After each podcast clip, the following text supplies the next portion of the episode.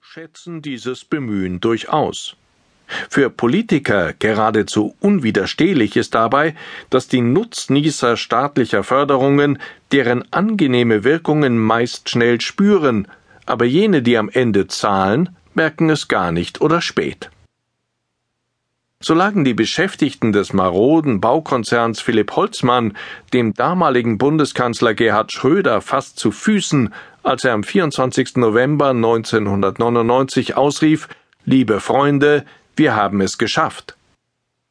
Dankbar skandierten sie den Namen des Mannes, der ihre Firma vor der Pleite gerettet hatte.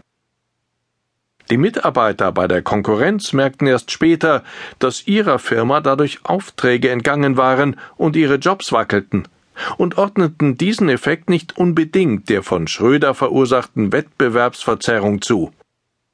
Holzmann ging übrigens knapp zweieinhalb Jahre nach der Rettung in die Insolvenz.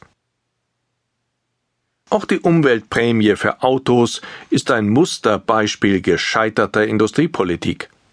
Um die wegen der Finanzkrise schwächelnde Konjunktur anzukurbeln, zahlte die Bundesregierung im Jahr 2009 Eigentümern alter Autos eine Prämie von 2500 Euro beim Kauf eines Neu- oder Jahreswagens. Die Idee stammte von Matthias Wissmann, dem Präsidenten des Verbandes der Autoindustrie. Die Prämie wirkte vor allem bei Kleinwagen. Beglückt von dieser Aktion waren die Prämienempfänger, darunter viele, die ohnehin ein neues Auto gekauft hätten, Autohändler und natürlich die Hersteller der Autos, denen der herbeisubventionierte Boom etwas Luft verschaffte. Vor allem den Fabriken im Ausland, wie etwa dem Fiat-Werk in Polen oder der Volkswagen-Fabrik in Spanien, in der Kleinwagen gebaut werden, half die stärkere Nachfrage. Vergessen war schnell, dass die Autoindustrie ihre Krise durch Überkapazitäten mitverschuldet hatte. Nicht bedacht worden war, dass die künstlich angeheizte Nachfrage wenig später zurückgehen und so erneut ähnliche Probleme verursachen würde. Keine Rolle spielten auch die Verlierer dieser Aktion, nämlich Gebrauchtwagenhändler und Reparaturwerkstätten, deren Geschäfte litten. Die in die Autobranche umgelenkte Kaufkraft fehlte zudem an anderer Stelle, was andere Branchen und die Konjunktur schädigte. Wer dank staatlicher Animation ein Auto kauft, hat kein Geld mehr für neue Möbel oder die Renovierung eines Badezimmers.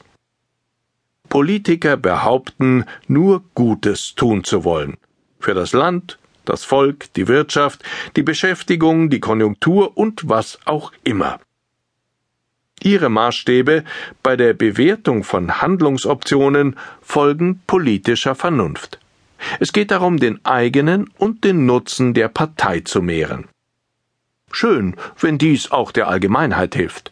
Zwingend ist dies keinesfalls. Immer öfter sind der Schutz von Umwelt und Klima Antrieb für politische Großtaten. Das ist gefährlich, weil es dann besonders teuer wird.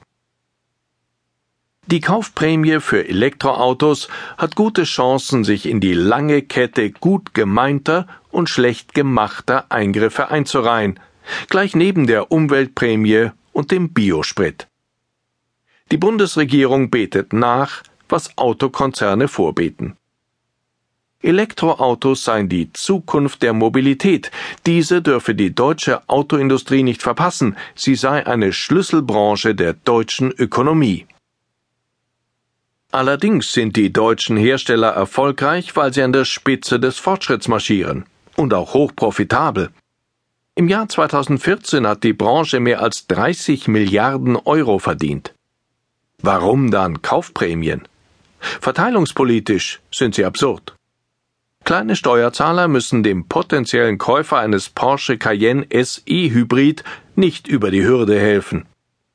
Auch die wohl situierte Familie, die einen BMW i3 als Zweit- oder Drittwagen anschaffen will, kann das ohne 5000 Euro Backschisch vom Staat. Und warum sollen deutsche Steuerzahler japanische, amerikanische und französische Hybridautos subventionieren? Selbst der ökologische Nutzen des Stromautos ist umstritten. Ihre Produktion verursacht 60 Prozent mehr CO2-Emissionen als die konventioneller Pkw, hat das Fraunhofer Institut für Bauphysik festgestellt. Weil gut die Hälfte des deutschen Stroms aus fossil befeuerten Kraftwerken stammt, muss ein E-Auto etwa 100.000 Kilometer fahren, um diesen Nachteil auszugleichen. Greenpeace hat ausgerechnet, dass 10.000 Elektrobusse genauso viel CO2 einsparen wie eine Million E-Autos. Ob der Staat mit seinen Subventionen E-Autos zum Durchbruch verhilft, kann er heute nicht wissen. Sicher ist nur, dass er durch die Bevorzugung einer bestimmten Technik den Wettbewerb verzerrt, weil er alle anderen Verfahren dadurch diskriminiert, die vielleicht sogar langfristig ökonomisch und ökologisch besser